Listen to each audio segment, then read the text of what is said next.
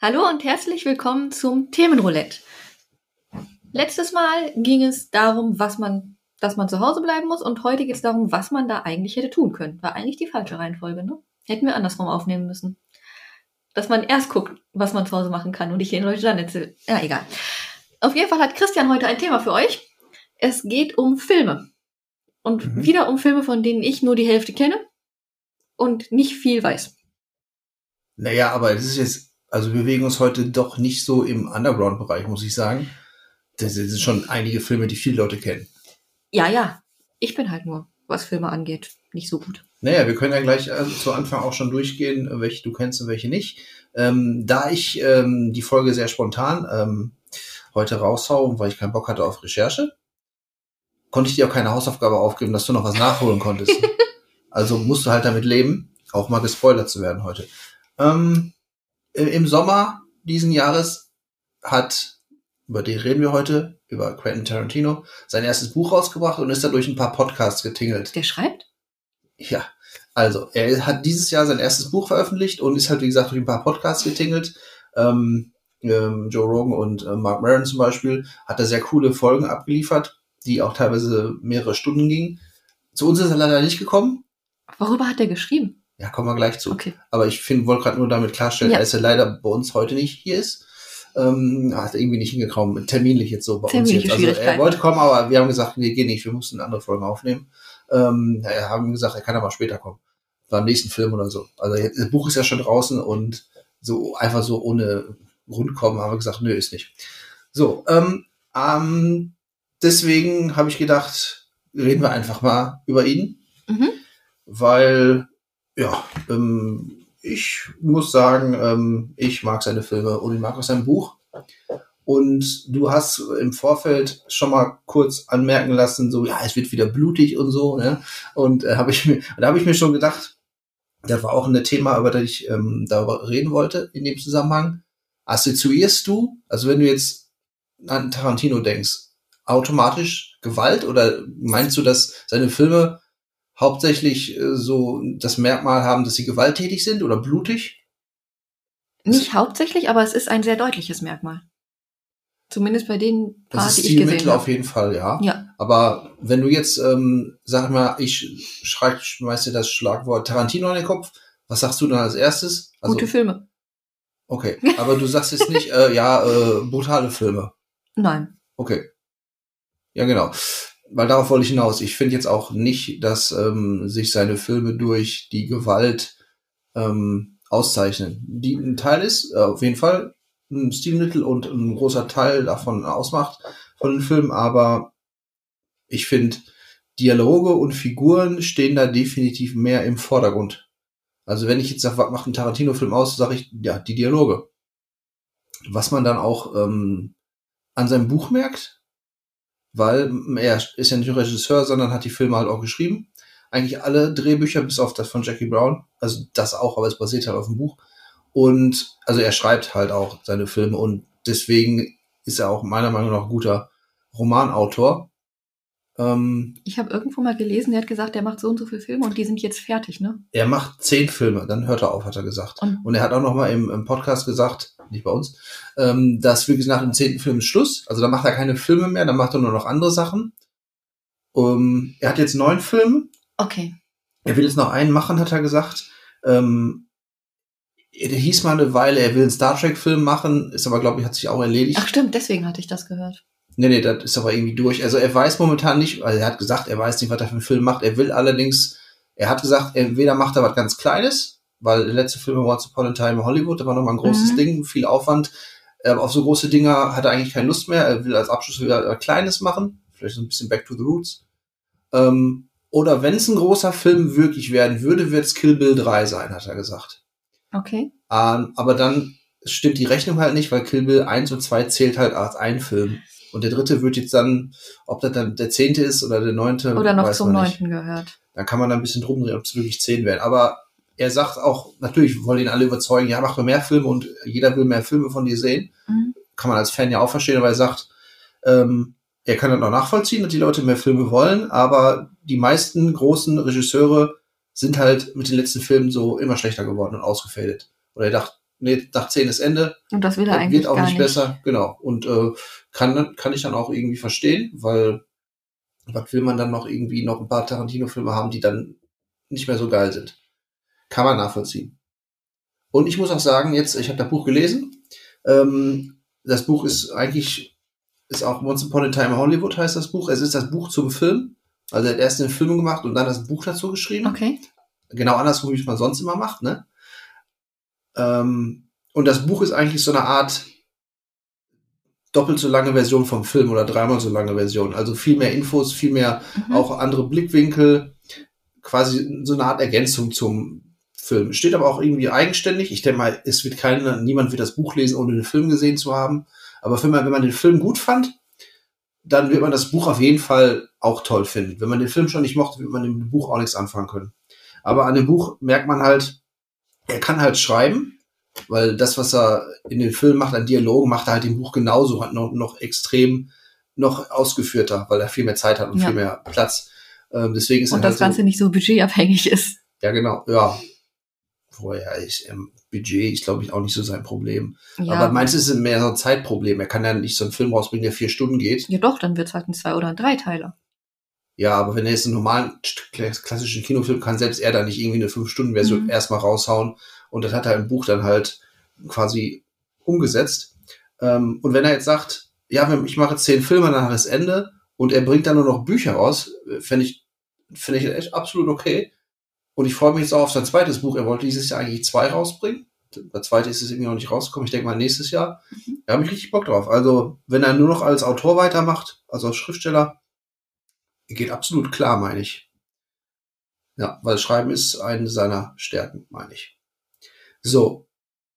Ähm, ich möchte gleich auch noch über ein Thema reden, das passt nicht, also das geht zwar auch Tarantino an, aber ist ein bisschen übergreifend. Ähm, da reden wir aber später drüber oder zum Ende hin. Jetzt ähm, will ich mal von dir wissen, welche Filme du überhaupt gesehen hast von ihm. Oh mein Gott. Ich kann auch, ähm, ich habe nämlich eine, eine Liste gemacht, ja, Okay. eine Top 9, eine Top 9, Top 9 Liste. Und die können wir aber durchgehen, oder willst du vorher sagen, welche du gesehen hast? Nee, fang einfach an. Okay, ich ähm, fange natürlich rückwärts an, wie sich bei jeder guten Top-Liste gehört.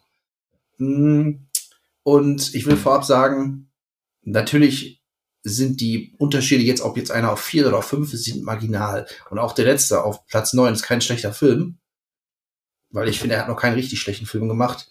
Deswegen, ja, ich, äh, die, die Liste geht halt mehr von, von gut bis sehr gut bis hin zu grandios. So, fangen wir mal auf Platz 9 an. Ich gehe einfach mal davon aus, den Film hast du nicht gesehen. Und zwar auf Platz 9 habe ich ähm, Death Proof. Was? Death Proof. Was? Es ist auch, glaube ich, sein unbekanntester Film tatsächlich. Weil er sollte, ah, wann kam der raus? 2008 oder 2009? Ähm, in einem Grindhouse-Feature rauskommen. Also zusammen mit einem Film von Robert Rodriguez. Mhm. ähm, Planet Terror, ähm, so, ein- so ein Doppelfilm-Feature. Also jeder Film geht 70 Minuten. Danach kommen, dann dazwischen haben sie ein paar, oder andere Regisseure haben ein paar Trailer gedreht. Ähm, so wie die Filme in den Se- 70ern, glaube ich, ähm, waren diese Grindhouse-Filme, wo halt diese Schundfilme in Doppelvorstellung waren. Mhm. Da wollten zwei, also die beiden wollten kürzere Filme machen und die zusammen rausbringen. Okay. Ähm, ist aber dann doch nicht so weit gekommen. Ich glaube nicht, dass hier irgendwo bei uns diese Vorstellungen liefen. Die haben dann beide einen separaten Film gedreht. Mhm. Also die gingen dann beide, also Planet Terror ging an 90 oder 100 Minuten und Tarantino hat dann auch einen zwei Stunden Film rausgemacht. Ist nicht in meine Welt eingedrungen. Okay, und pff, der wird dir wahrscheinlich auch nicht so gefallen, der Film, weil er ist wirklich das, was er machen will, macht er halt perfekt. Er macht halt diesen 60er, 70er Jahr- oder 80er Jahre Exploitation-Film, den er halt quasi ähm, homagiert, sagt man das so? Klingt gut, äh, homagiert ihn. Äh, und das macht halt richtig gut. Also diese eher Schundfilme, diese Schund-Action-Exploitation-Filme der 70er, die halt auch mal Schnittfehler haben, wo die Farbe kacke ist, die halt grisselig aussehen und die halt ja von der Story haut Quatsch sind und auch super brutal sind teilweise. Ich meine, bei Death Proof geht es halt darum, dass Kurt Russell ein Stuntman-Fahrer ist, der mit seinem Auto Leute umbringt. Das Und heißt, die, dann- Story kannst du unter die Tür durchschieben. Ja, genau. Es sind halt vier, jeweils vier Frauen, die halt von ihm umgebracht werden oder zumindest gejagt werden. Cut und wieder vier. So, so ist die Story. Ähm, aber für das Genre, was er machen will, ist der Film halt wirklich gut. Aber es zieht sich auf zwei Stunden halt ein bisschen lang. Also in der 70-Minuten-Version, glaube ich, wäre gut gewesen. Ähm, die Zwei-Stunden-Version zieht sich schon teilweise, weil du hast nach, nach der Hälfte des Films, du hast am Anfang vier Frauen, die dann von ihm quasi umgebracht werden. Spoiler. Und dann Schnitt, dann hast du wieder vier Frauen. Und dann, ich finde, im Grunde wiederholt sich der Film in der zweiten Hälfte selbst. Mhm. Allerdings muss man auch sagen, die Stunts sind halt wirklich grandios. Alles, ähm, alles handgemacht, keine Special Effects, also keine CGI-Effekte, also die Verfolgungsjagden mit dem Wagen und ähm, wie dann Zoe Bell auf der Motorhaube hängt und, äh, hängt und die dabei 70 Meilen über den Highway brettern und die, die Wagen überschlagen. Das ist alles handwerklich perfekt gemacht und da kann man wirklich zehn Minuten Spaß haben im Film. Also weil die wirklich Aber das reicht sind. nicht für die ganze Zeit. Ja, du musst halt erstmal so anderthalb Stunden durchhalten. Das sind zwar auch die typischen Tarantino-Dialoge, aber selbst da äh, sind die so ein bisschen, naja, sie ziehen sich ein bisschen. Mhm. Also man kann ihn gucken, aber er wird bestimmt einigen Leuten nicht gefallen. Gut. Und du hast ihn nicht gesehen. Bei mir Nee. auf Platz neun. Kein schlechter Film, aber auf jeden Fall nicht sein bester. Danach, und den Film wirst du auch nicht gesehen haben, da muss ich sagen, schon schade. Auf Platz 8 ist sein Erstlingswert, Reservoir Dogs. Nope. Okay, aber den, sag ich mal, den muss man schon gesehen haben, ja. Also, Kommt der auf ist schon, die lange Liste an Filmen, die ich noch gucken muss. also der ist auch ein kurzes Ding, der geht ja nur irgendwie anderthalb Stunden, äh, kleiner Gangsterfilm mit ein paar Twists, ähm, coolen Schauspielern. Damals ist er dadurch halt äh, groß geworden. Er wirkt allerdings noch ein bisschen rau, weil er auch damals nicht viel Budget hat. Mhm. Ich glaube, Harvey Keitel, der den mitproduziert hat und mitgespielt hat, hat da ein bisschen Geld reingebuttert, aber im Grunde ist es ein ziemlicher Low-Budget-Film. Hat aber auch sehr erinnerungswerte Szenen, vor allen Dingen durch äh, Michael Madsen, der im Kopf das Ohr abschneidet. Mhm. Ähm, und ja, ist halt schon ein Klassiker sozusagen, aber halt auch noch so ein bisschen roh. Aber viele finden ihn halt deswegen gut, weil Tarantino da wirklich mal was anderes macht. Ist schon der Vorgänger zu Pulp Fiction, kann man sagen. Auch weil einige Charaktere ja auch mit anderen Charakteren verwandt sind in Pulp Fiction. Und halt dieser typische Gangster-Outfit mit den äh, Anzügen Mhm. da bei Reservoir Dogs schon ähm, Ankam. ja quasi eingeführt wurde. Mhm. Ähm, ja, also den muss man auf jeden Fall gesehen haben. Death Proof vielleicht nicht, aber jetzt kommen wir schon in den Bereich, wo man eigentlich jeden Film gesehen haben Kommt muss. auf die Liste. Okay. So, dann ähm, war auf Platz 8 Reservoir Dogs von 1992. Ich glaube 91 oder 92. So, dann kommt auf Platz 7. Hast du auch nicht gesehen? Glaube ich. Jackie Brown. Nein. Okay, ähm, ich weiß nicht, Jackie Brown, ach so, dann muss ich mal generell zu sagen, ich habe, glaube ich, tatsächlich nach Pulp Fiction jeden Film von Tarantino im Kino gesehen. Und Jackie Brown kam halt nach Pulp Fiction raus, 97. Und damals, ich glaube, war jeder so ein bisschen enttäuscht von dem Film. Weil es er- wahrscheinlich eine komplett andere Story ist, ne?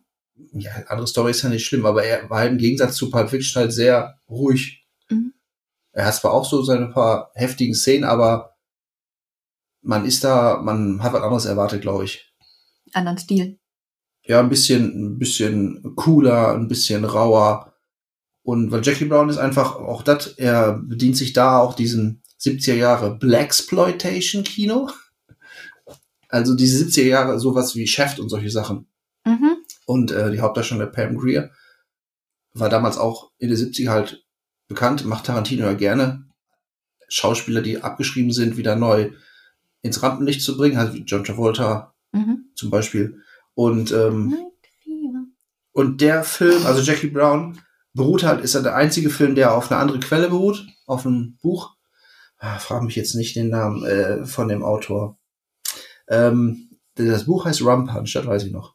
Ähm, auf jeden Fall, der Film ist sehr ruhiger, sehr, sehr viel ruhiger als Pulp Fiction und auch ein bisschen, naja, so ein bisschen eine Liebesgeschichte halt. Und nicht so der typische Gangster-Milieu. Aber auch cool, weil vor allen Dingen Robert De Niro, hat eine super Rolle, er spielt den totalen Vollhonk.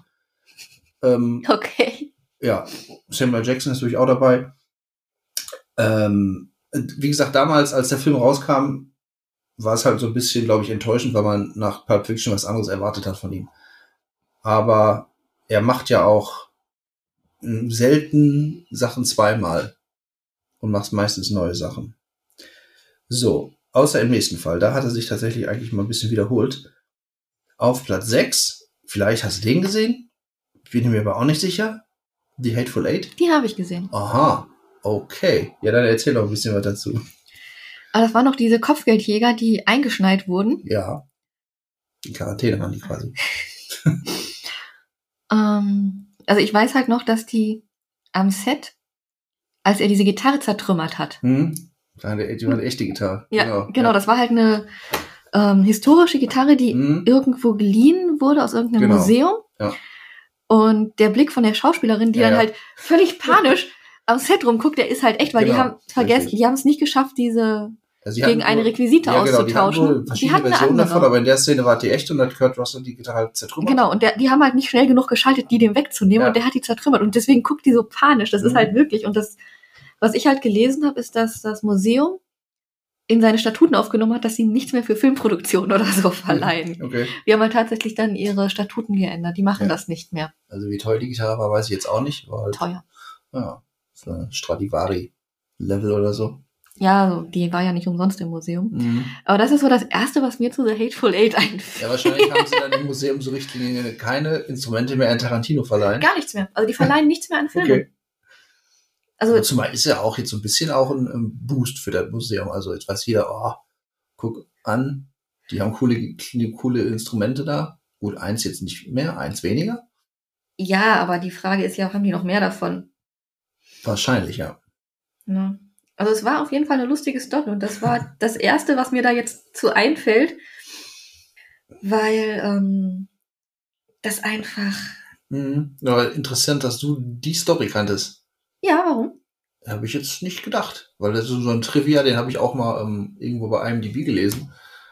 Aha, aber du bist ja doch, Ja. doch tiefer drin, als ich dachte. Okay, ähm, und abseits von dieser, von dieser Randnotiz, was sagst du so zum Film? Mm, Ich fand ihn nicht schlecht, aber in, ich sag mal, in dem Moment, wo der Mexikaner aufgetreten ist, das erste Mal wusste ich, da ist irgendwas nicht richtig mit dem. Mhm. Ja, dass da irgendwas, also immer ist ja, ist ja ein Kammerspiel im Grunde, das Ja. fast drei Stunden in der Hütte spielt, mit vielen verschiedenen Charakteren. Nicht Ja, aber dass der. Mexikaner nicht echt ist, war ja vom ersten Moment an klar. ja, dass alle ein bisschen komisch drauf waren und war, war halt die Frage, wer, wie kam wer dazu und wer spielt welche Rolle. Ja. Ähm, hast du den einmal gesehen oder zweimal? Einmal. Meinst du, der wird besser, wenn man den zweimal sieht? Glaube ich nicht, weil im Gegensatz zu Filmen wie Prisoner oder Shutter Island du ja vorher wenig Hinweise kriegst Mhm. auf das Endergebnis. Mhm. Ja, ich meine nämlich auch, wenn man den Twist einmal kennt, also ich glaube, der wird auch nicht besser, weil der lebt halt schon so ein bisschen von dem Twist, wer dann im Endeffekt quasi die, der Böse ist. Ja, aber du, bei Prisoner oder auch Shutter Island, du hast ja die Hinweise, die ja hinterher auch nochmal gezeigt werden und deswegen willst du den nochmal gucken, um zu gucken, ob die wirklich beim ersten Mal da waren. Ja, gut, du, den, den Tarantino-Film kannst du halt immer gucken. Da geht's ja nicht um den Twist der Story, da geht's um die coolen Dialoge, wie da Samuel L. Jackson da den äh, rassistischen Colonel oder Ja. was auch immer da äh, vorführt und solche Sachen. Und wie halt die Gitarre zertrümmert wird und solche coolen Mhm. Sachen. Ähm, Aber deswegen glaube ich, ist ein zweites Mal jetzt nicht sonderlich. also ich fand ihn auch ein bisschen zu lang mit fast drei Stunden. Und der Problem ist halt da, dass er direkt nach Django rauskam, was auch schon Western war. Und dann hat Tarantino zwei Western hintereinander gemacht, was da hat man irgendwie ähm, genau das gekriegt, was man vorher hatte, und war auch nicht zufrieden. Ja, ich finde zwei Western hintereinander war jetzt, und ich finde auch Django halt besser. Ich habe die mit Jahren Abstand geguckt, von daher. Ja, ja, klar, der kam jetzt nicht sofort danach raus, aber du hattest Ja, erst aber ich habe Django. Django geguckt, als der rauskam Ja. und Hateful Eight jetzt letztes dieses Jahr. Okay. Also Ja, ja, gut, dann ist noch was anderes. Aber sonst, wenn du guckst erst Django, dann wartest du auf den nächsten Film und dann ist wieder ein Western. Hm. Naja, gut, ist Geschmackssache. Aber da, da äh, habe ich noch eine lustige, was heißt lustige Geschichte zu. Ich habe ja gesagt, ich habe alle Filme im Kino gesehen. Und von ähm, Hateful Eight gab es eine Spezialversion, so eine, naja, Widescreen, ich weiß nicht, wie viel Millimeter nennt man das, 80 Millimeter, keine Ahnung. Auf jeden Fall so eine super ähm, Widescreen-Version, die auch länger ging, irgendwie über drei Stunden, aber die wurde nur in ganz wenigen Kinos tatsächlich gezeigt, auch weltweit. Und in Deutschland, glaube ich, auch nur in einem oder zwei. Das war so eine Roadshow, wo die Kino, wo an ein paar Tagen lief, die, lief diese Version. Und die lief halt bei uns in der Lichtburg in Essen. Echt? Ja. Okay. Genau. Und ähm, das war schon, war schon cool. Also weil da allem optisch auch ein bisschen was anderes ist, weil diese super, also dieser super Widescreener, wo wirklich das Bild total schmal ist, aber halt Ja. von links nach rechts in Kilometer geht oder so. Und ähm, die Lichtburg ist sowieso eigentlich ein ganz interessantes Kino. Äh, Und da muss man sagen, die Lichtburg ist halt auch nicht super bequem und über drei Stunden Tar- Tarantino in der Lichtburg gucken war schon eine Herausforderung. Ja, aber da merkt man halt auch einfach auch ähm, hier so, dass Tarantino generell immer viel Wert auf Kinoqualität legt und, Und nicht, äh, nicht digital dreht, sondern halt in so einem Uralt-Format, wo früher halt die Filme gedreht wurden, mit auch mit so einer ähm, Intro-Sequenz, weil halt Intro eine Ouvertüre am Anfang, was früher bei den ganz alten Filmen Ben Hur oder äh, Spartacus war oder ähm, Lawrence von Arabien, wo einfach am Anfang zehn Minuten Musik kommt. Da ist halt einfach nur ein Standbild und du hast zehn Minuten Musik. Halt die okay, und nach zwei Minuten hätte ich da gesessen und gefragt, geht's jetzt los oder kann ich nochmal gehen? Ja, aber so, das gehört halt dazu. Und in den meisten Fällen ist es ja auch coole Musik. Also bei Hateful Eight war von Sergio Leone. Mhm. Und ja, das gehört. Aber wie gesagt, für heute, heute, heutige Verhältnisse ist es eher ungewöhnlich. Ich hätte damit erstmal nichts anfangen können. Haben wir ein Problem mit dem Film? Ja, so war das bei Hateful Eight. Aber wie gesagt, bei mir ist er auch nur auf Platz 6 und auch, muss ich jetzt, ist jetzt kein großer Spoiler, hinter Django, weil ich den als besseren Western, Mhm. Zumindest unterhaltsamer, sagen wir mal so. So, okay, dann waren wir auf Platz 6. So, jetzt kommen wir auf Platz 5. Den Film hast du gesehen? Okay. Pulp Fiction. Ja. Siehst du, Lange her, wer aber hat ja. den denn nicht gesehen? Wäre jetzt auch, wäre jetzt auch schon traurig gewesen, wenn ihn nicht gesehen hätte. Wobei bei mir halt auch nur auf Platz 5 ist. Ähm, Der ist lange her, jetzt weiß ich gar nicht. Wird eigentlich aufgelöst, was da drin ist? ach so, in diesem Komm. leuchtenden. Mhm. Nee, aber angeblich ist es die Seele von ihm. Okay. Oder so, ja, doch, ich glaube, es soll die Seele sein von dem ähm. Gangsterboss, Marcellus Wallace. Ja, weil sie ja leuchtet so. Ja. Und, ja, nee, es wird nicht aufgelöst. Also, Okay. ähm, ja, das ist auch so ein bisschen das einzige Problem, das ich mit Pulp Fiction hat. Ich meine, der Film ist halt cool, der hat unheimlich viel popkulturelle äh, Ansätze gehabt und äh, Sachen eingeführt, sag ich mal. Und war auch mal innovativ, weil er wirklich mal diese Gangster von einer ganz anderen Seite gezeigt hat, was er schon bei Reservoir Dogs angefangen hat, aber da noch mal äh, auf die Spitze getrieben hat. Und aber so von der Story her, klar, die Erzählweise war auch neu durch diese verschiedenen Zeitebenen. Als ich ihn zum ersten Mal gesehen habe, ist ja John Travolta stirbt ja relativ früh im Film. Und ich denke so, was, der Hauptdarsteller ist ja schon tot. What the fuck Aber dann wird here? halt äh, rückwirk rückblickend noch erzählt. Und das ist halt schon für damalige Verhältnisse innovativ gewesen und frisch und cool. So im Nachhinein, ja, mir fehlt dann da ein bisschen, noch ein bisschen Story, so irgendwie. Aber um Pulp Fiction kommst du ja auch in der Popkultur nicht rum. Nee, nee, genau. Ich meine, er lebt aber auch ein bisschen zu viel vom cool sein. Auch wenn er natürlich cool ist. Viele Szenen, wie Bruce Willis mit dem, äh, mit dem Samurai-Schwert und solche Mhm. Sachen. Ähm, und die Sprüche natürlich, alles was mit McDonalds und Burgern angeht und solche Sachen. Deswegen, klar, Platz 5 ist ja auch immerhin schon äh, nicht so verkehrt. Was wollte ich jetzt gerade nochmal zu Pulp Fiction sagen? Ach so, ähm, was man Tarantino natürlich auch vorwerfen kann, dass er bis, bis Pulp Fiction immer wirklich sehr neuartiges Zeug gemacht hat, sei es von der Erzählung her oder vom Inhalt her. Und danach hat er eigentlich fast nur noch seine Lieblingsgenre referenziert. Also er hat, ein, er hat bei Jackie Brown das ähm, Black Exploitation Kino fand er gut, hat er quasi einen Film drüber gemacht. Dann die Western waren halt auch, hat er auch seine Vorbilder, gerade Django, ne, gab er Django Western. Und ähm, bei Kill Bill hat er ähm, Eastern und äh, asiatische Filme halt quasi ähm, Hommagen gemacht und er hat eigentlich nach Pulp Fiction nur noch diese Hommages gedreht. Hommagen? Hommagen gedreht. Also man könnte ihn vorwerfen, dass er danach eigentlich nichts Neues mehr gemacht hat. Sondern immer nur die Sachen, die er gut fand, in auch gut, aber nur nacherzählt hat oder nur mal neu kreiert hat. Ja gut, aber du kannst auch von keinem Menschen erwarten, dass er zehn neue Genres erfindet. Ja, also ich bin ja, ich finde ja, ich, ich meckere ja nicht, aber das wirft man ihm manchmal vor. Dann sollen die Leute das mal besser machen, auch nur, äh?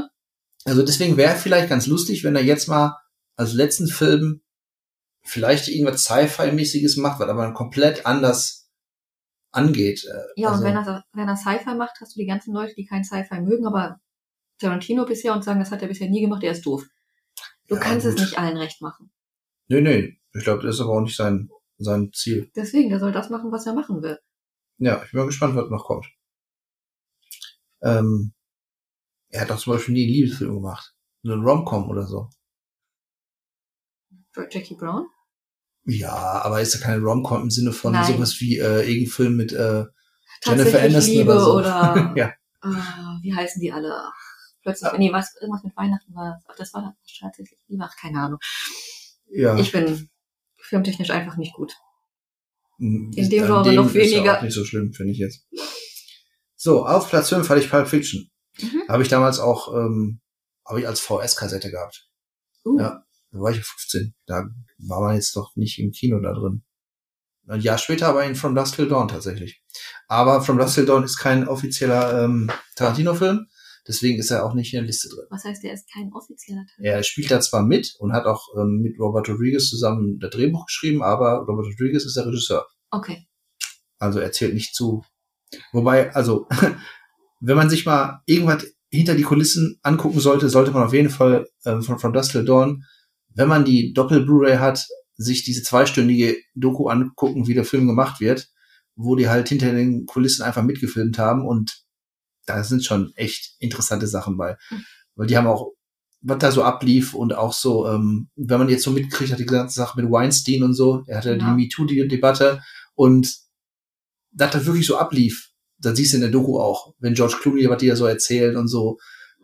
Ja, ich glaube nicht, dass dann immer so Witze sind von wegen, ja, aber was macht man dann so als äh, Sekretärin von Tarantino? Ja, man muss jeden Tag irgendwie einen runterhauen oder so. Also das sind schon,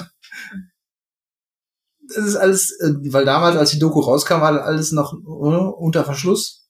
Ja, Aber da siehst du halt wirklich, was da so abging. trotzdem würde ich sowas nicht erzählen. Entweder weil es nicht wahr ist oder wenn es wahr ist, dann würde ich. Ja, ich glaube, es, die- es, also in der Doku kommt es auch so rüber, ja, ist halt ein Scherz, aber ja, aber irgendwie ist es halt trotzdem so gang und gäbe. Also jetzt nicht nur auf ihn bezogen, sondern generell. Also ja, aber sie entweder. haben wirklich, also die haben wie so ein Rockstar-Leben da wirklich gelebt und ja, gezeigt. trotzdem. Das hast du übrigens ähm, bei ganz, an, also die Weinstein-Sache, ähm, die hast du bei ganz vielen Serien und Filmen, die, ähm, wenn du mal aufpasst oder wenn die, also in das als Thema schon hatten, zum Beispiel bei 30 Rock, da kommt das als Thema. Was? Bei 30 Rock ist eine Comedy-Serie mit Alec Baldwin. Kenn ich nicht. Echt nicht? Nein. Ähm, Ist auch sehr gut. Auf jeden Fall ähm, in, ich weiß nicht, wann, wann war die, von 2008 bis 14 oder so. Und irgendwann dann so im 2010er Bereich wurde auch der Gag gemacht, ja, wo bist du über, bei Weinstein wieder über die äh, äh, Casting Couch gerobbt und so, ne? Also da wird ganz klar schon die Sache quasi verarscht und thematisiert, wobei halt jemand wusste genau, wie der drauf ist, ne? Weil er einfach so in der Branche bekannt war. Ja, aber ah, ich möchte da besser nichts zu sagen. Ja, ähm, das hat Tarantino in dem Podcast auch, ähm, da wurde wurde auch drauf angesprochen. Weil er ähm, die, die, ähm, die Company, Weinstein Company, hatte seine ganzen Filme produziert, Mhm. Miramax. Und äh, da wurde halt auch gefragt, ja, wie er denn dazu steht und so. Und er hat halt gesagt, ja, ist halt tragisch. Und ähm, er sagt auch, ja, so ganz hat man die nicht mitbekommen. War ein offenes Geheimnis. Tja, keine Ahnung. Wenn es keiner mitbekommen hat, warum haben die dann 2010 schon Witze drüber gemacht? Im Ernst. Ja, ja, also ich glaube, es war wirklich ein offenes Geheimnis und hat aber keiner was gegen gemacht. Ja, das macht's besser. Machen wir weiter. Okay. Ähm, war ja auch jetzt nur so am Rande. Mhm. Aber wie gesagt, ne, die From Dusk Dawn Doku, die ist interessant, sagen wir mal so. Ähm, so, da sind wir auf Platz 4. Den hast du, glaube ich, auch gesehen. Möglich? Inglourious Bastards. Ja, Okay. ist auch So. lange her, aber ja. Was quasi so Tarantinos erster Kriegsfilm war. Oder einziger. Und damals hieß es so, oh, Tarantino macht jetzt einen Kriegsfilm. Und so, oh, krass. Wobei ich jetzt nicht so, Nur der, allzu viel Krieg, ist ja aber- nicht so der klassische Kriegsfilm ist, ne? So, dann, ähm, ja, lass ich dich mal reden. Wie fandst du ihn? Ich fand ihn nicht schlecht. Ich weiß gar nicht, mit wem ich den damals geguckt habe. Ich habe den auf Deutsch geguckt. Ich glaube, das war nicht die beste Idee, Ja, genau. weil es geht ja auch darum, Nazis zu erkennen. Und das ist ja genauso wie wenn du das Boot guckst mit den Russen und den Deutschen. Mhm. Wenn die aber alle Deutsch sprechen, weil wir Genau. in Deutschland sind, Ja, ja. verstehst du manche Dinge einfach schlechter. Ähm, das ist der, genau der Film, wo ich mich auch über das folgende Thema, sag ich mal, aufhängen wollte. Der ist im Original super. Auf Deutsch macht er nicht so viel Spaß. Weil die reden halt im Original fast total viel Deutsch in dem Film. Oder halt Französisch und so. Und gerade auch Fassbender, der ja da so ein, so ein Undercover-Deutschen spielt, der aber ganz klar nicht Deutsch kann perfekt. Mhm. Du merkst auf Deutsch halt nicht, ne? Ja. Also auf Englisch, im O-Ton ist der Film halt super und man kann sich fast, auch wenn man tatsächlich die andere Sprache nicht so gut kann, kann man sich den super im O-Ton angucken, mhm. weil halt voll viel Deutsch gesprochen wird. Daniel Brühl spricht Deutsch, Christoph Wald spricht Deutsch und wer da noch so alles an Deutsch, außerhalb Brad Pitt, der spricht halt nicht Deutsch. Ähm, ja, ansonsten. Äh, ja, also ich glaube einfach, dass dadurch einiges verloren geht, weil der Film ist halt deutsch und auf einmal wechselt der die Sprache, um zu, um zu zeigen, dass einige Deutsch sprechen und andere mhm. nicht. Ja. Das ja, ich meine, funktioniert auch auf Deutsch, also die Story und Charaktere und. Alles kein Thema, aber halt ich glaube auch, dass Deutsch nicht die beste Wahl ist, um diesen Film zu gucken. Genau, das ist richtig, ja. Also, wenn man jetzt wirklich nur auf Deutsch gucken will, kann man sich ihn auch auf Deutsch angucken, weil hat trotzdem starke Szenen und Christoph Waltz ist halt auch mhm. schon sehr präsent, sagen wir mal so. Ähm, ist aber so ein bisschen auch das Problem, was ich mit dem Film habe. Ich mag ihn. Und auch je öfter ich ihn gucke, desto mehr mag ich ihn, habe ich gemerkt. Ähm, aber ich finde, er konzentriert sich so ein bisschen zu sehr auf Walz, der halt schon eine coole Rolle spielt und auch äh, grandios spielt, aber diese Inglourious Bastards, die ganze Truppe da um Brad Pitt rum, mhm. die gehen eigentlich so ein bisschen unter. Ich finde, da hätte ich mehr, mehr gerne drüber gesehen, was die so machen und wie die so vorgehen also da hätte der Film ruhig noch mal eine Stunde länger bleiben, sein können. Ähm, ansonsten so bleibt halt auch Walz am meisten in Erinnerung, würde ich sagen, in dem Film. Ne? Hat ja. er da auch nicht umsonst einen Oscar dafür gekriegt. Aber wie gesagt, ich fand ihn nicht schlecht, aber ich hätte ihn wahrscheinlich besser in Englisch gucken können. Aber ich weiß auch nicht mehr, mit wem ich den gesehen habe. Das weiß ich aber auch nicht, bei die ganzen Filme. Naja. So, das ist auf Platz 4. Jetzt sind nicht mehr viele übrig. Kannst du dir denken, welche noch übrig sind? Was ist denn auf Platz drei? Den hast du auch nicht gesehen. Den hätte ich dir als Hausaufgabe geben können, weil der ist auf Netflix. Ich glaube, die anderen aber auch. Aber auf jeden Fall ist auf Netflix Once Upon a Time in Hollywood. Den habe ich angefangen. Sein letzter Film? Angefangen. Angefangen. Als ich in Schweden war. Okay. Ähm, habe ich mit Olli den Film angefangen, aber irgendwie war der dann zu lang. Und dann war ich müde, weil ich auch. War das der Tag, wo ich aus Italien angekommen bin mit dem Flieger? Weiß ich nicht. Auf jeden Fall war mir der dann zu lang. Okay. Ähm, ja, äh, ich kann verstehen, dass der Film, also von seinen Filmen am meisten polarisiert, weil ich finde auch, dass er der ungewöhnlichste Film ist von seinen Filmen. Ähm, und weil viele finden ihn auch ein bisschen ruhig und dass da überhaupt nichts passiert. Weil er auch jetzt nicht so die klassische Story hat und ähm, die meisten Tarantino-Filme gehen ja irgendwie um Gangster und um, um Rache und um krasse auch um Gewalt tatsächlich und den hat der, bei dem Film gibt es ja wirklich nur die letzten fünf Minuten, die halt super krass sind, aber wirklich nur in den letzten fünf Minuten. Der Rest des Films, da passiert wirklich, es passiert wirklich fast nichts. Du siehst halt nur drei Tage oder zwei Tage, wie halt ein paar Leute in Hollywood so ihr Leben leben. Ja. Aber ich finde total entspannt ist, für mich ist es echt ein gute Laune-Film. So ein super äh, Sommer, gute Laune-Film. Der kam auch im Sommer im Kino. Mhm. Ich gucke den jetzt meistens im Sommer immer. Und der spielt ja auch im Sommer. Sommer von 69. Und er ist einfach echt einfach so ein, so ein Film, der einfach so runtergeht. So ein wirklich sehr leichter Film, ohne großartig Drama. Obwohl er natürlich von Manson handelt und auch die Morde von Manson. Tate und und okay, das muss ich dich leider spoilern. Aber stirbt? Ich weiß. Nein, eben nicht. Äh, in der Tarantino-Version werden ja stirbt ja keiner. Ach so. Also die kommt ja nicht dazu, dass sie äh, Sharon Tate umbringen. Ah, okay die äh, Manson, also die Leute, die sie umbringen, die Manson Family wird ja von Brad Pitt und äh, Leonardo DiCaprio umgebracht am Ende. Und also Tarantino dreht halt, weil ist okay. ja Once Upon a Time auch Märchencharakter, macht halt, halt seine eigene Version daraus. Ja, weil eigentlich stirbt sie und das auch nur durch Zufall, weil die in einem Haus von Freunden von wohnen und die genau. eigentlich das Ziel waren. Genau. Und in dem Film geht's halt wirklich, sie wollten auch zu dem Haus, aber dann bleiben sie ja zufällig am Haus von DiCaprio und Brad Pitt hängen und da kommen die halt nicht mehr leben raus. Ja.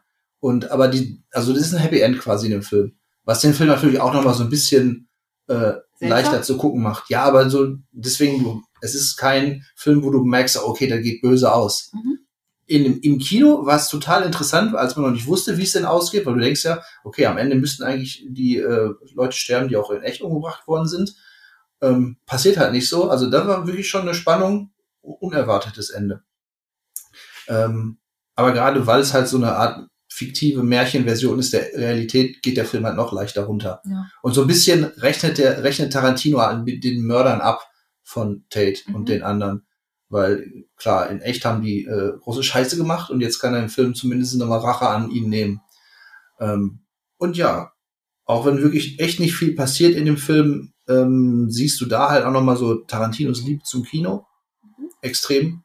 Und du hast halt auch Szenen, wo äh, ähm, hier Margot Robbie als Sharon Tate einfach nur in Kino geht und sich ihren eigenen Film anguckt. Äh, Du denkst dann so, okay, was bringt das jetzt für die Story? Die geht ins Kino, guckt sich einen Film an, hält ihre Füße natürlich in die Kamera, damit Tarantino seinen Fußfetisch ausleben Mhm. kann. Ohne, ohne nackte Füße gibt ist halt auch kein Tarantino-Film ein Tarantino-Film. Aber es passiert nichts. Aber trotzdem ist es einfach so, ja, man muss sich halt so drauf einlassen, dass man auch mal einen Film haben kann, wo nicht groß Drama oder so viel krasse Story-Twists sind. Ja. Und ja, und die Charaktere sind halt einfach cool. Also, DiCaprio und Brad Pitt sind einfach wirklich cool in dem Film. Und ähm, Ich habe den Bodyguard noch nicht verstanden. Im Ernst, warum tut er den Scheiß? wie, warum? Nicht, Naja, Bodyguard, Bodyguard Stunt-Double. Ja, aber er ist auch Bodyguard, er ist ja quasi Ja. ein Mädchen. Ja, aber alles. warum? Ja, aber die sind einfach nur Kumpels. Also da muss ich sagen, ähm, der Film ist halt da wirklich der Oberfläche. Das Buch ist da sehr viel ausführlicher. Dann mag das vielleicht einiges erklären, aber ganz ehrlich, wenn ich einen Job habe und, kein, und das Geld nicht kriege und doch irgendwie meine, mein Leben bezahlen muss, Ja, aber da geht ja auch da mehr so um die Freundschaft zwischen den beiden. Das ist ja nicht nur ein Job. Freundschaft bezahlt im Zweifelsfall noch Deswegen, deswegen lebt er auch in so einem, in so einem abgerannt. Ja, und er kriegt doch auch keine Jobs. Hast du nicht verstanden? Also du hast den, wer hast du den gesehen, den Film? Er kriegt doch keine Jobs, weil er seine Frau angeblich umgebracht hat.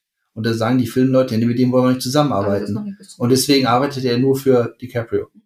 Genau. Und in dem Buch wirst du halt erfahren, genau, ob er seine Frau umgebracht hat oder nicht. Ja, im Film erfährst du halt nicht. Ich glaube, ich nehme das Buch. Hm. Also ich hatte das Buch nur auf Englisch gelesen. Ähm, natürlich äh, empfehlenswert, wie gesagt. Ja, also wie gesagt, ich mag äh, Once Upon a Time in Hollywood sehr, deswegen ist er auf Platz drei Mhm. tatsächlich. Ähm, und wenn man von Gewalt redet in Tarantino-Filmen, unterhaltsamer Gewalt, dann Kill sind die letzten fünf Minuten wirklich, also bei Once Upon a Time, absolutes Highlight. Also, da ist war wirklich sehr, sehr comichafte Gewalt, sehr übertrieben. Ähm, gut, dann sind wir auf Platz zwei. Den hast du auch gesehen? Django? Ich wollte gerade sagen, da kann es eigentlich nur Django sein, weil Genau. Kill Bill habe ich nicht gesehen. Okay. Ah, Jetzt haben wir schon den Platz eins gespoilert. Also bei mir auf Platz zwei ist Django, bessere Western. Christoph Waltz spielt sich eigentlich im Grunde schon wieder selbst.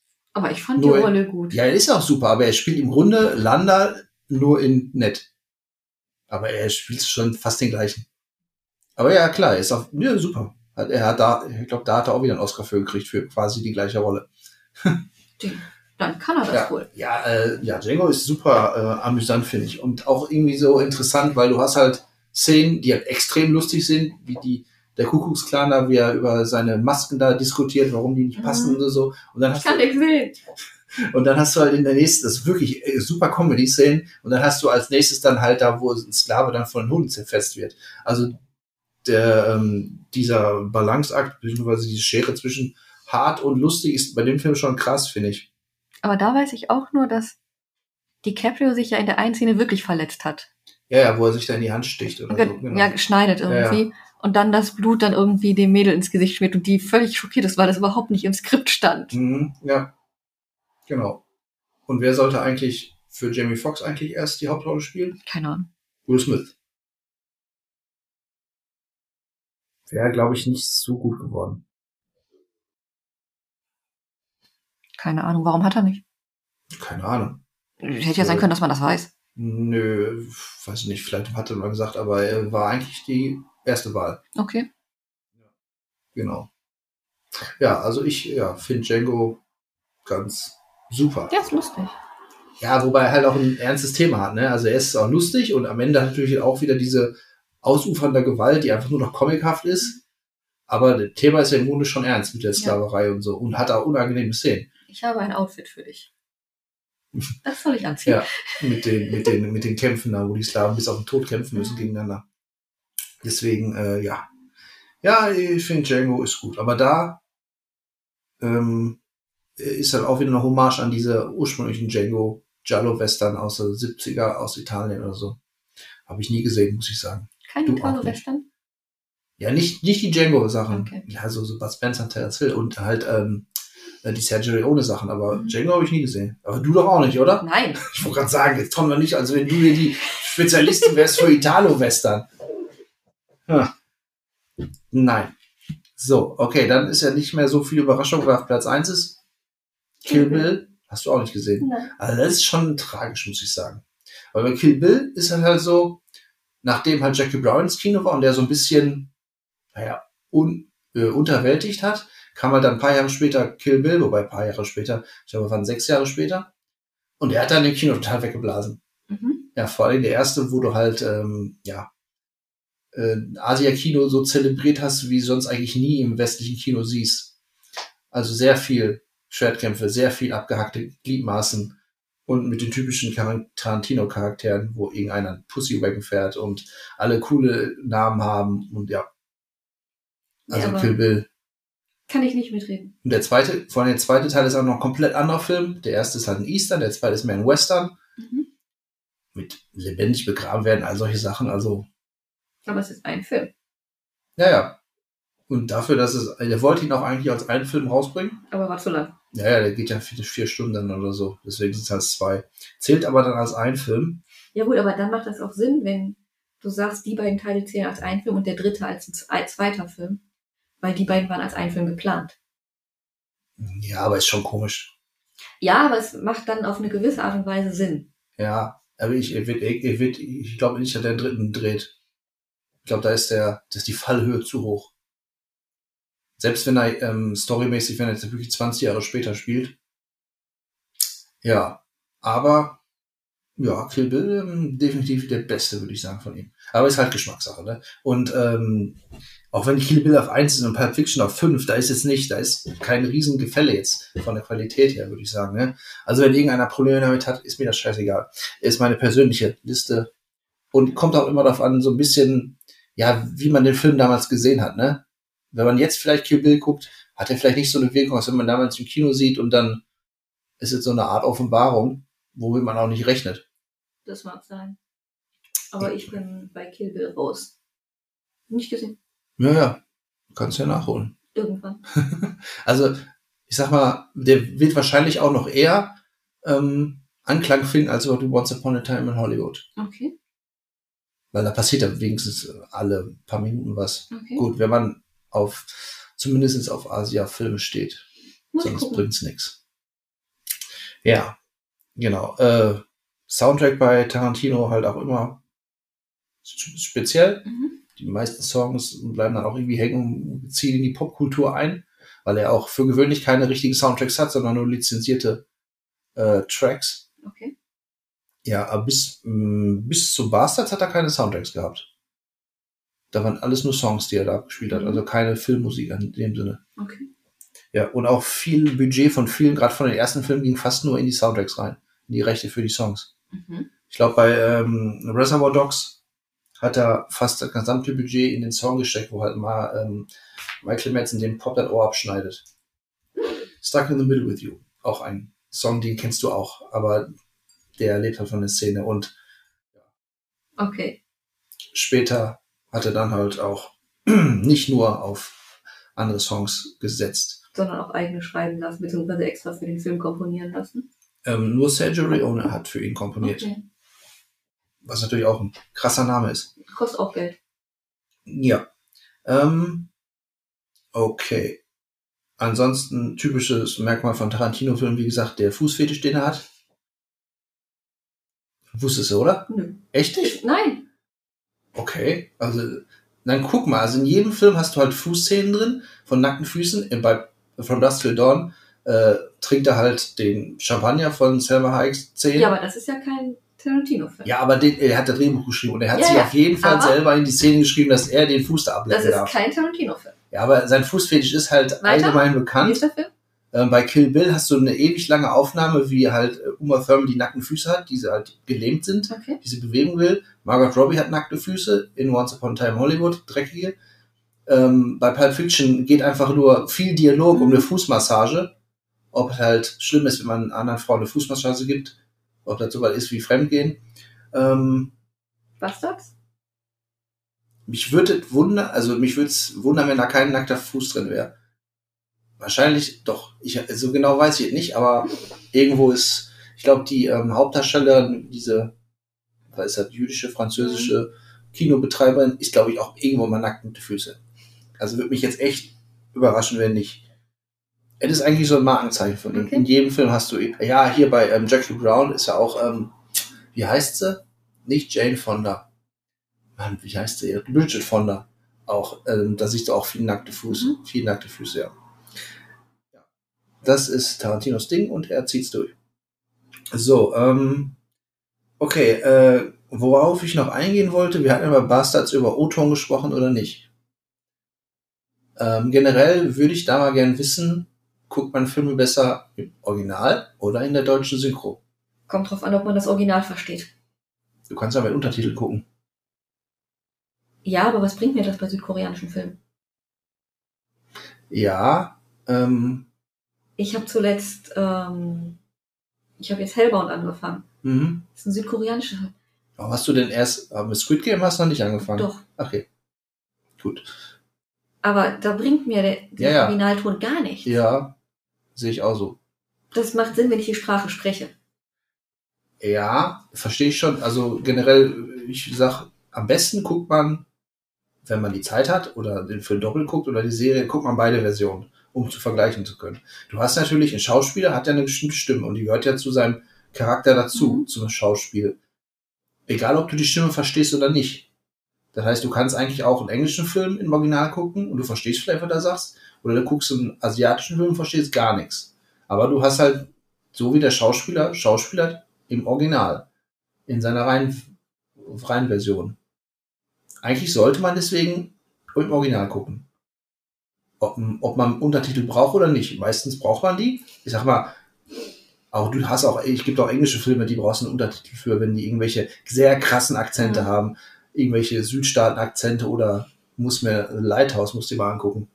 Der, wo irgendwie so ein äh, englischer, äh, diese uralte englische Sprache Ja. hat, Seefahrersprache, wo du wirklich, du verstehst kein einziges Wort, obwohl du, auch wenn man Englisch gut kann, du verstehst einfach nichts, Mhm. Wenn da äh, William Defoe und Robert Pattinson da irgendwie reden. Ähm, aber im Grunde ähm, sollte man tatsächlich, sollte man es im Original gucken, aber ich finde halt auch, dass ähm, deutsche Synchro, also Synchronarbeit an sich ist ja auch eine Art Kunstform, sozusagen. Und ist ja auch ein Handwerk. Ja, weil du musst ja den Inhalt übersetzen.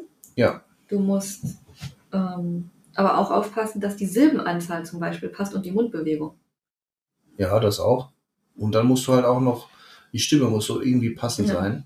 Und ich meine, gerade in Deutschland haben wir, haben wir sogar eine richtig große Synchrokultur, weil wir waren ja eines der wenigen Länder, wo wirklich synchronisiert wurde nach dem Krieg. Ja. Dafür können andere Länder halt besser Englisch. so Holland oder Schweden, ne? für die ist das ganz Mhm. normal, weil ähm, da haben die alle. halt. Genau. Ähm, aber in Deutschland ist halt diese Synchrokultur halt wirklich gewachsen und deswegen sind die auch so gut bei uns. Ne? Manche andere Länder, guck dir mal eine Synchro da an, da sitzt aber nix alles synchron. ne?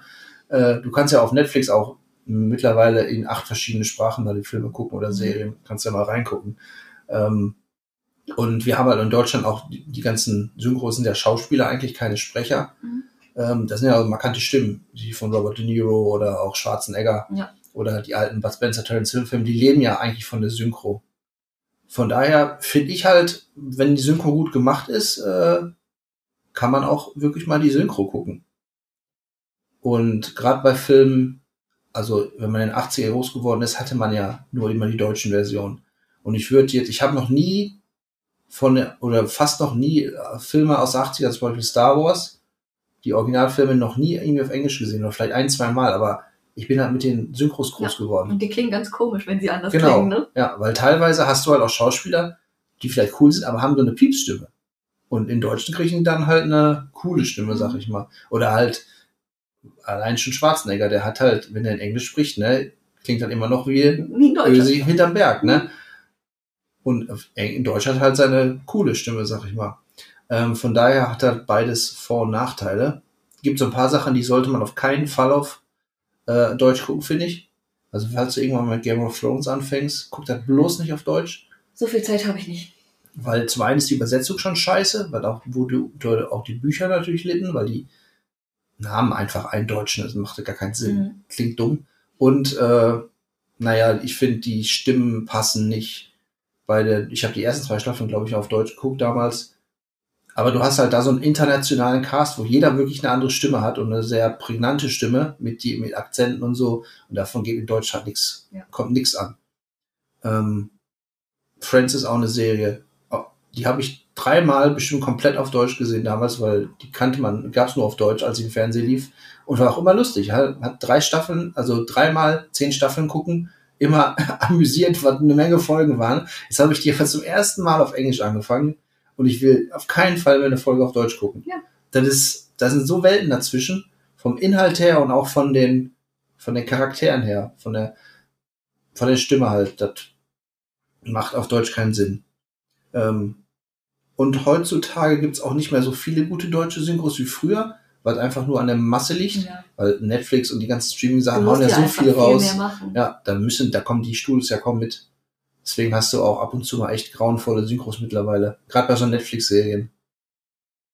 Also äh, grauenvoll, nicht so schlimm wie vielleicht in anderen Ländern, aber manche Sachen sind schon komisch. Hast du mal eine deutsche Serie in Englisch synchronisiert gesehen? Mhm. Ist interessant. Also ich habe mal den Tatortreiniger auf Englisch gesehen. Das hat total, total komisches Erlebnis.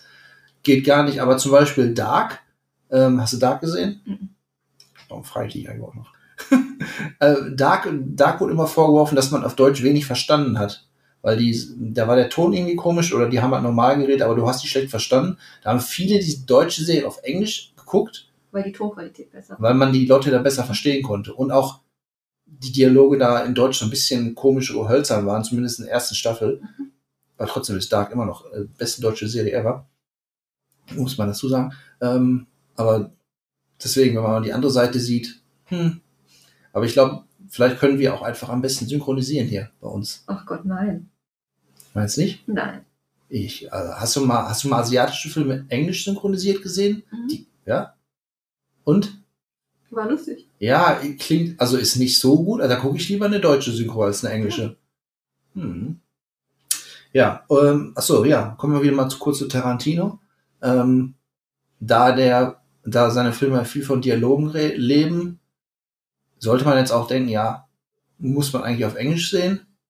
Aber ich finde, die Synchros bei ihm sind halt alle auch top-notch. Da kann man sich auch die Deutschen angucken. Im besten Fall halt beide. Ähm, ähm, da kann man sich wirklich, äh, wie man möchte. Es sei denn, Bastards natürlich, da sollte man auf jeden Fall Ja. die Originalversion nehmen. Das ist auch das Erste, was mir zu dem Film halt einfällt, weil es passt nicht. Ja. Ja, so viel dazu. Dann bin ich eigentlich durch mit meinem Thema Na für heute. Du Schau. hast, du bist um ein paar, du bist um, um, eine, um eine Hausaufgabe rumgekommen. Sei froh. Irgendwann gucke ich den zu Ende. Äh, Den zu Ende. Du hast ungefähr von der Liste nur vier oder so gesehen. Und ich habe dir mindestens drei genannt, die du noch sehen musst. Kommt irgendwann auf die Liste. Wart- Warte mal ab, wenn ich echt das Thema mache, von dem es mittlerweile fast 30 Filme gibt. Oh fuck. Da, da mussten sich aber auch durch einige durchquälen, aber egal. Kommen wir später zu. Leute, wenn ihr ein paar Wochen nichts von mir hört, ich bin Genau. Fernseh gucken. Wenn wir in Quarantäne sind, hast du genug Zeit dafür. Ja. Okay, Dann dann war's das für heute. alles Gute euch. Frohe Mhm. Weihnachten. Ja, Guten Rutsch ins neue Jahr. ich glaube, ähm, 12. Ich glaube, wir haben direkt Weihnachten, wenn die Folge rauskommt. Ja, Haben wir. ja. Ist ja lustig. Ja, okay. Na dann, bis, Bis zum dann. nächsten Mal.